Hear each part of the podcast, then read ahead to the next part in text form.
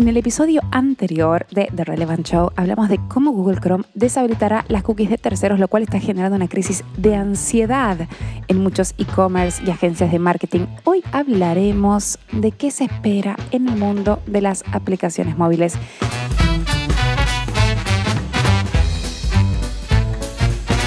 Mi nombre es Verónica Trainer, soy friki de la investigación de usuarios y mi compañero es... Yo soy Richard Johnson, consultor en analítica y estrategia digital. Maravilloso. Empecemos nuestro, nuestro mágico show.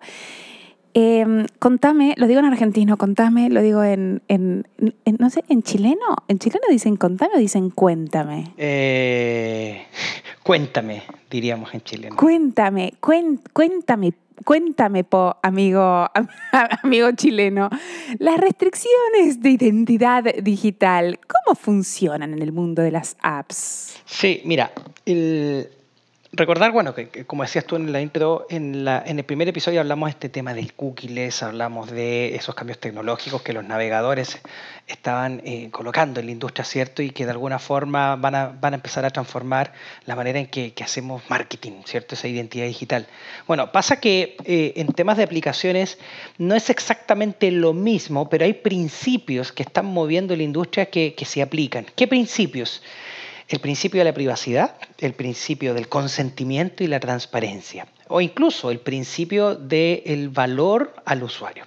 Entonces, ¿por qué pongo esos principios en la mesa? Porque es fundamental a las distintas iniciativas que vamos, a ir viendo hacia adelante en los próximos, próximos meses, próximos semestres. ¿Te estás refiriendo al valor al usuario, o sea, al valor que se le da al usuario o al valor del usuario? ¿Cuál, sería la preposición? interesante, ¿eh? Ambos.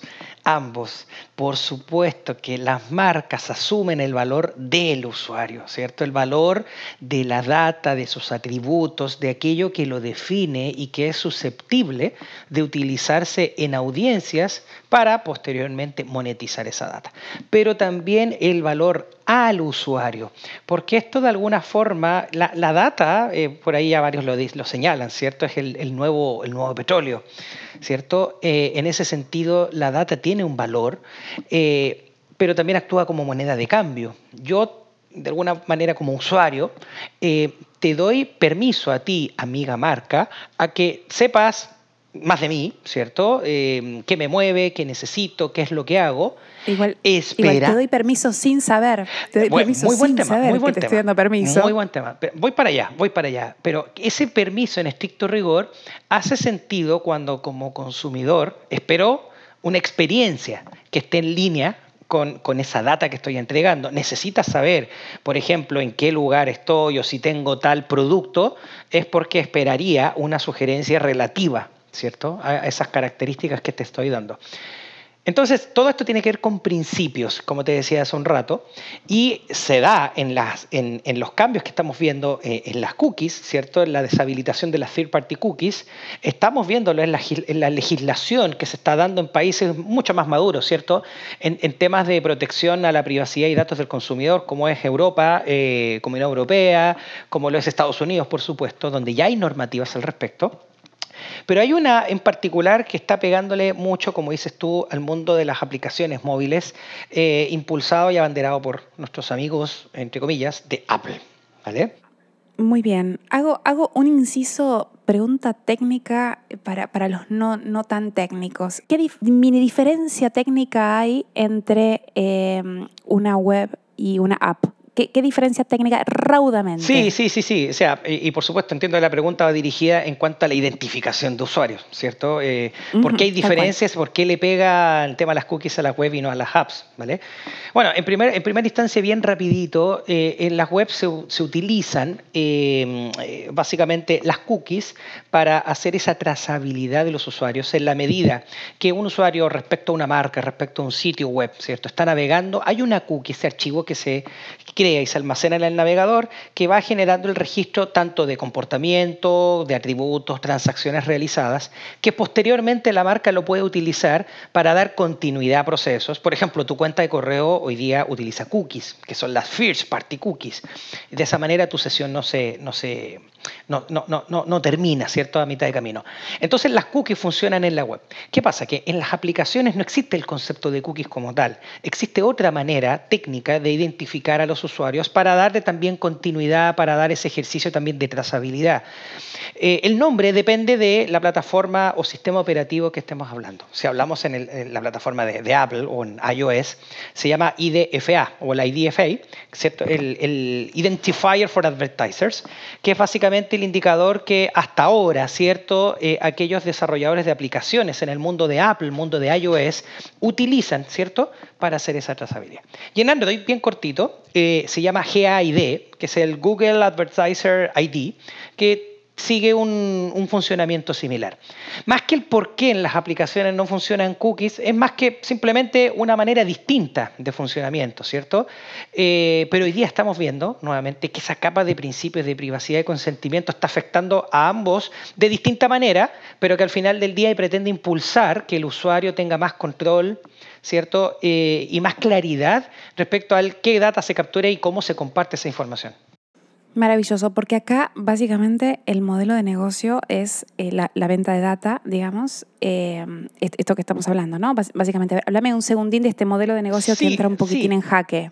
Sí, sí y no. O sea, no es. A ver, es que cuando hablamos de desarrolladores de aplicaciones, por supuesto, no podemos meter a todos dentro de la misma, de la misma canasta.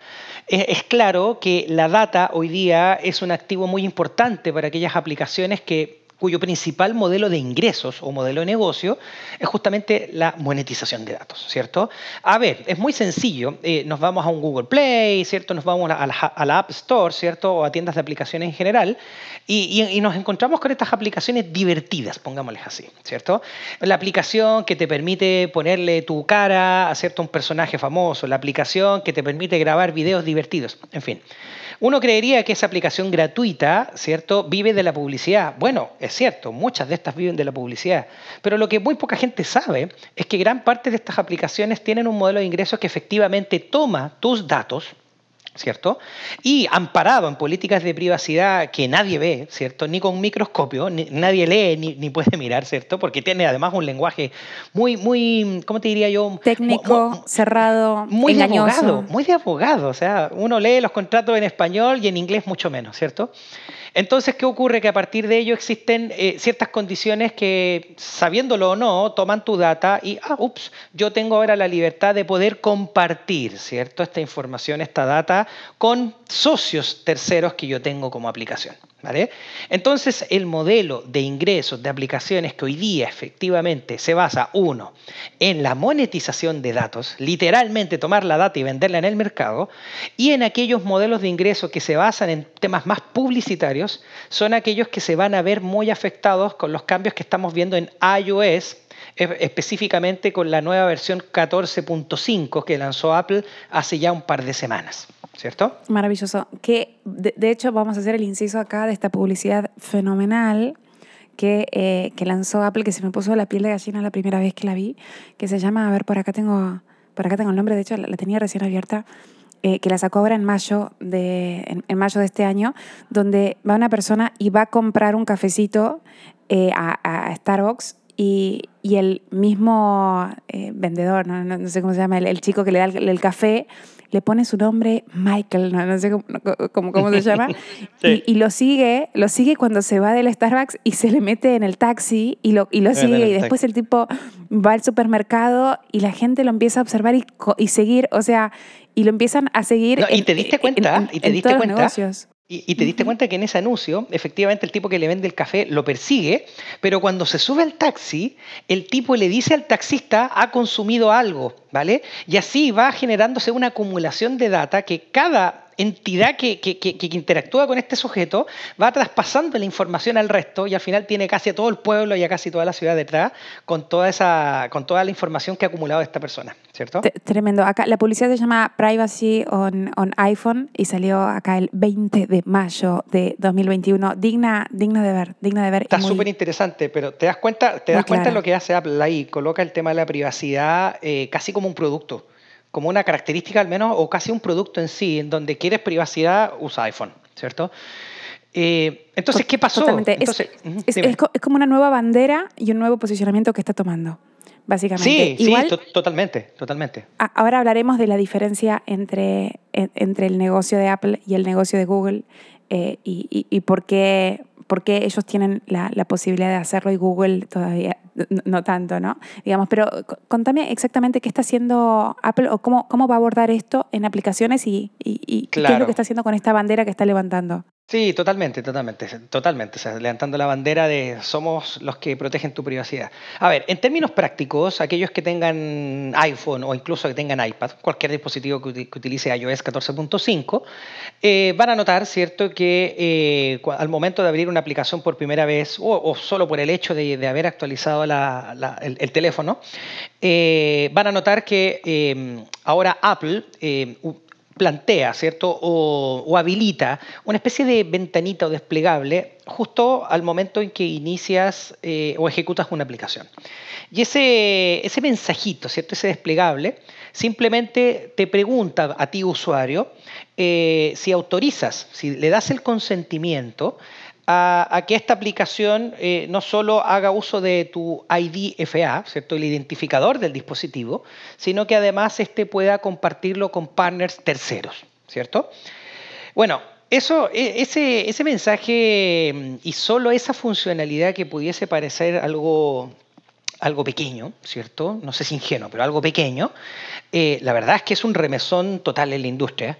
De hecho, Vero, algo que, no sé si te había contado en nuestras conversaciones previas, ¿cierto?, a la preparación de este episodio, pero eh, esto ha gatillado también una, una especie de batalla interesante entre Facebook y Apple eh, en donde Facebook hace un par de meses, diría yo, sacó una, no una portada, pero puso un anuncio gigante en The Wall Street Journal en Estados Unidos, hablando de justamente estos cambios que, hace, que está haciendo Apple, eh, van a perjudicar al usuario, ¿cierto? Van a perjudicar al usuario porque impedirá que ahora una Verónica, del cual sabíamos su ID del teléfono, podíamos ofrecerle, no sé, un curso de yoga, ¿cierto? O un curso y meditación para ser feliz, vamos a ofrecerle básicamente eh, bolsas de basura, ¿vale? Porque no sabemos quién es y yo voy a anunciar masivamente.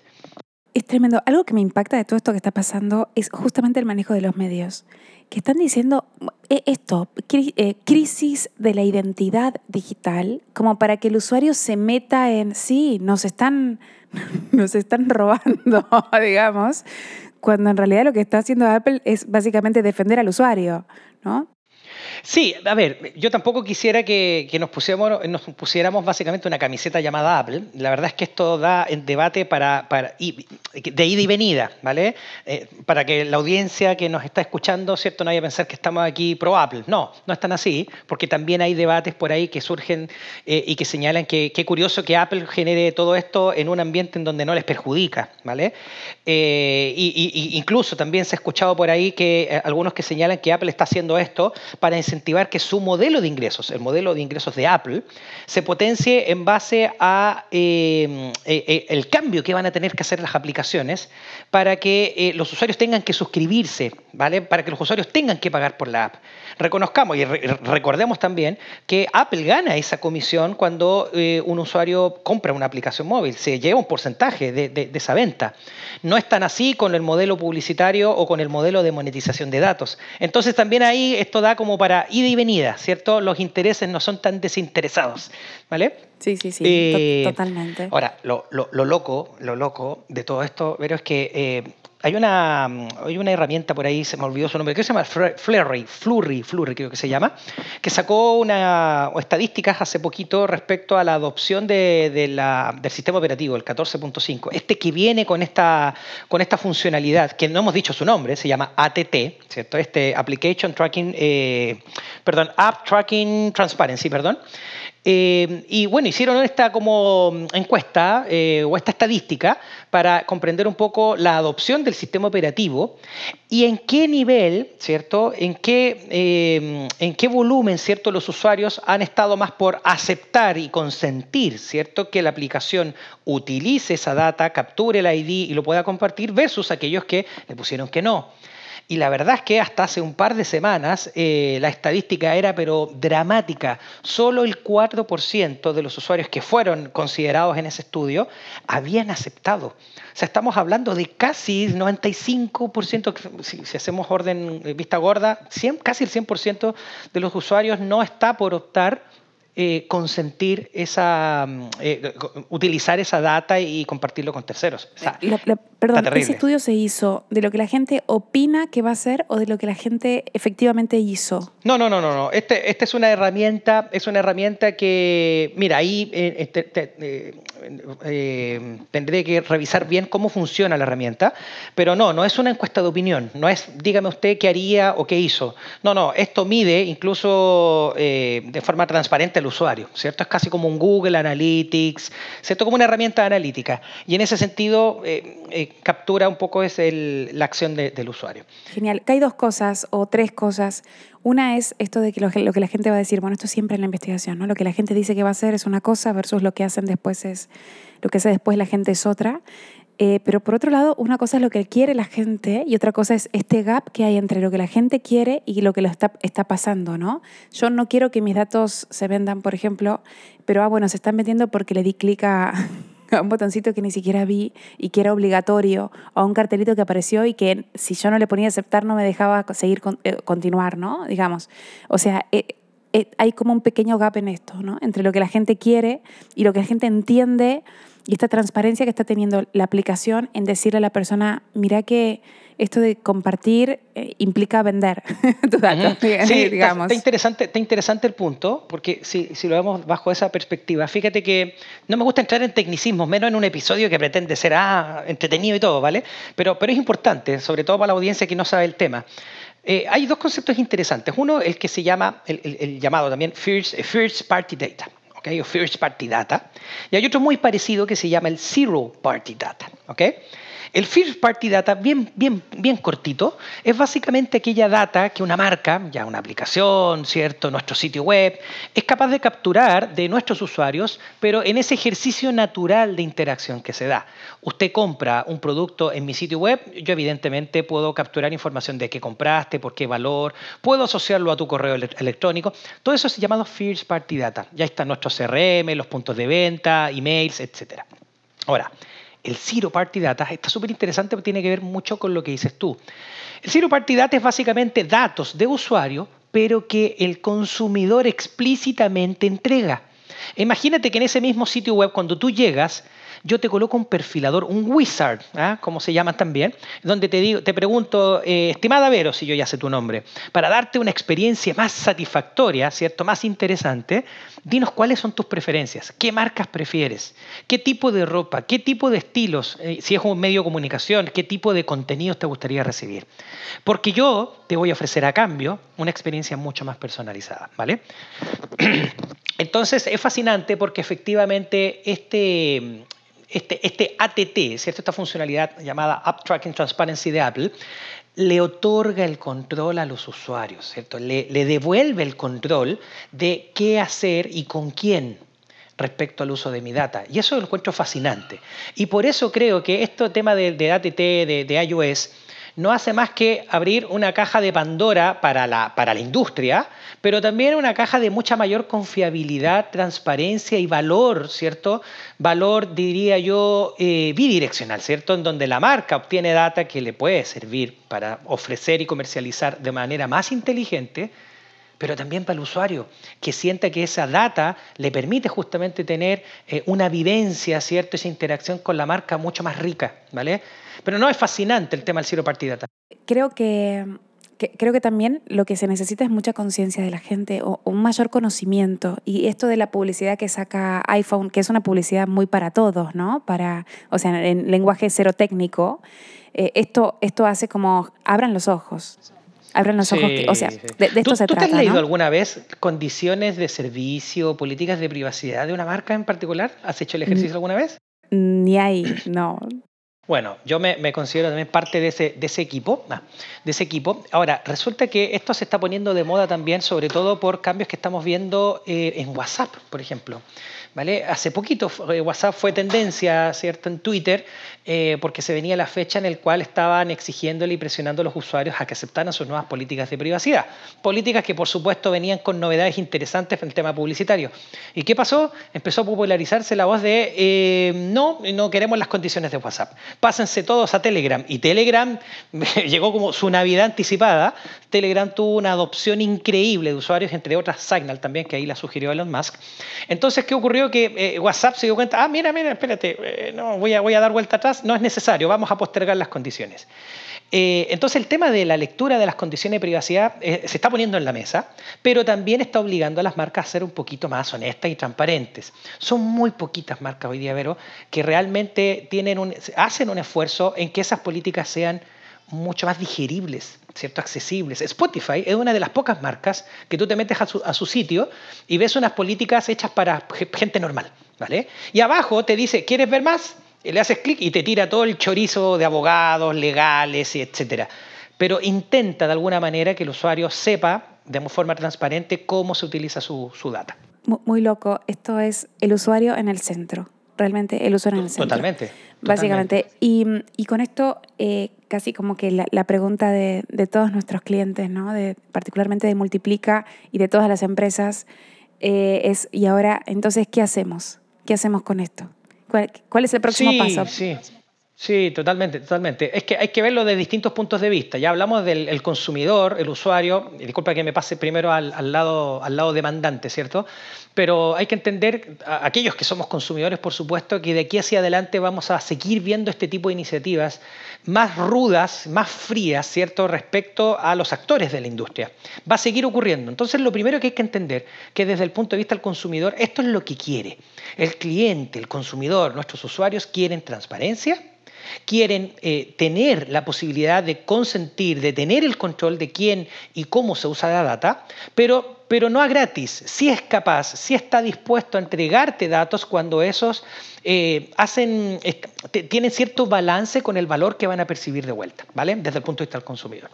Desde el punto de vista de las aplicaciones móviles, es evidente que aquellas que viven de esto, así como lo discutimos en el capítulo del cookie, ¿cierto? Agencias que viven del third party data, del third party cookies, perdón, lo mismo, aquí vamos a ver muchas que van a reinventarse, van a tener que desplazar sus modelos de ingresos basados en data monetization a un modelo estrictamente publicitario o los famosos freemium, ¿cierto? De, de la época de la web 2.0, ¿cierto? Donde ofrecíamos servicios gratuitos con servicios premium pagados, suscriptores. Y desde el punto de vista de las compañías y las empresas, bueno, el mensaje es similar a lo que dijimos en la vez anterior. Acá lo que hay que entender es que el consumidor, como ya lo dijimos, quiere privacidad, quiere, eh, quiere obtener valor a cambio de esa data, bueno, lo, lo que podemos impulsar es justamente este First Party Data. ¿cierto? Enriquecer la relación de, con nuestros usuarios por medio de un intercambio de datos y valor transparente, también fomentando el zero party data, es decir, ya nos conocemos, confía en nosotros, ¿cierto? Eh, y queremos saber más de ti para darte esto a cambio, ¿vale? Eso también es súper importante eh, y es algo que hoy día nosotros, básicamente en nuestro ejercicio de consultor, estamos haciendo con distintas, eh, distintos clientes, distintas marcas, que es fomentar el first party data. Fomentar, por ejemplo, Vero, un detalle cortito, y aquí termino, fomentar en los inicios de sesión. Fíjate lo que te estoy diciendo, fomentar los inicios de sesión. Muchas webs se pueden utilizar simplemente la lectura de contenido, información, incluso hay muchos que requieren una compra sin registro, solo dime dónde te dejo el, paquete y, y los medios de pago. Pero hoy día se está fomentando el inicio de sesión, la autenticación, para poder hacer mucho más consistente esas huellas digitales que deja el usuario en cada comportamiento, pero asociado a un usuario identificado. De esa manera se hace más consistente mandarle un correo a Vero, que sé que es Vero porque se lo guió, eh, y le envío ese curso de yoga que estaba buscando, eh, en vez de enviárselo masivamente a cualquiera que no necesariamente lo, está buscando. ¿vale? Muy interesante. Me, gusta esto de eh, esta bandera que claramente es por, por, bueno, por, por intereses de su propio modelo de Apple, digamos, pero me gusta y me sumo a esta bandera de la eh, de la privacidad y del conocimiento sobre todo, sobre todo, que las personas tengan conocimiento y tengan claridad de qué están aceptando y si realmente quieren eso o no. Y, y me encanta esto de que básicamente la conclusión es que lo que hay que fomentar es la relación con el cliente, o sea, la cercanía y la relación con el cliente. O sea, e, e, este es el tema. O sea, ya basta de, mirarlo de lejos, ¿no? Basta de meterse en el taxi y, digamos, como, como en esta publicidad, ¿no? Claro, totalmente, que te, persigan las marcas mientras vas caminando. Hay un concepto que se está poniendo de moda, incluso para el desarrollo de las propiedades digitales desde cero, que se llama el Privacy by Design. Es decir, conceptualizar la experiencia pensando en la privacidad del usuario. Y eso ya cambia muchos paradigmas de diseño, de desarrollo, del cómo vas a trabajar, cómo vas a fomentar un poco ese intercambio de datos. Entonces, eso en sí, y, por eso te digo que está fascinante la, la, época que estamos viviendo, porque son varios cambios de paradigma, no solo a nivel publicitario, de identidad, sino también en la relación que las marcas proponen con los usuarios y clientes. ¿vale? Eh, y eso, la verdad es que le vamos a hacer el seguimiento. Esperamos seguir hablando de este tema en los próximos episodios episodio. También ahí, como siempre decimos, Vero, coméntenos, díganos qué les interesó, les gustó no les gustó y, lo consideramos dentro de nuestro, nuestro plan, ¿ah? nuestra agenda de, de contenido nuestra agenda temática. Maravilloso. Bueno, un placer, eh, señor Richard Johnson. Nos vemos en el próximo episodio. Nos vemos en el próximo episodio. Fue muy divertido, muy divertido. Gracias a todos. Nos vemos. Bye bye.